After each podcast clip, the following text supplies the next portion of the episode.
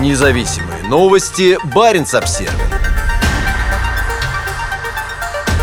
Платформа «Северный полюс» начала дрейф во льдах в сторону Гренландского моря. Новая арктическая исследовательская станция пришвартовалась к ледовому полю площадью 42 квадратных километра в отдаленном районе Арктики и теперь дрейфует на запад вместе со льдами. Уникальное российское судно, которое его конструкторы называют платформой, утром 2 октября пришвартовалось к льдине в районе к северу от Новосибирских островов.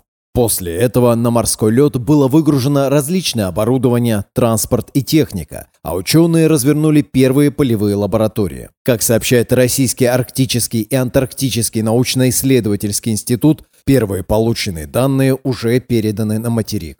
Судно будет дрейфовать на запад и в конечном итоге должно оказаться в Гренландском море, где и завершится экспедиция. Это первый рейс Северного полюса, рассчитанного на автономную работу во льдах сроком до двух лет. Северный полюс способен проводить геологические, акустические, геофизические и океанографические исследования в самых суровых условиях Арктики. Платформа обеспечит комфортные условия работы и проживания экипажа и научного персонала даже при температуре до минус 50 градусов. На ее борту 15 лабораторий, в которых исследователи могут работать круглый год.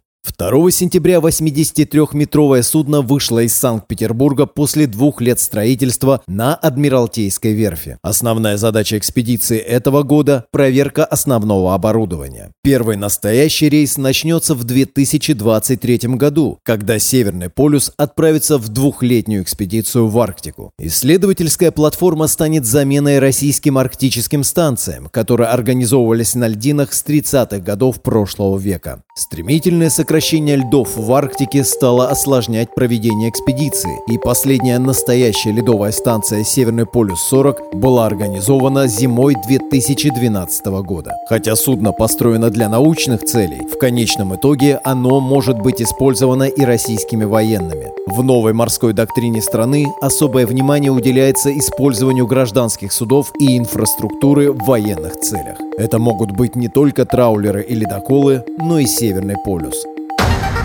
Независимые новости. Барин обсервис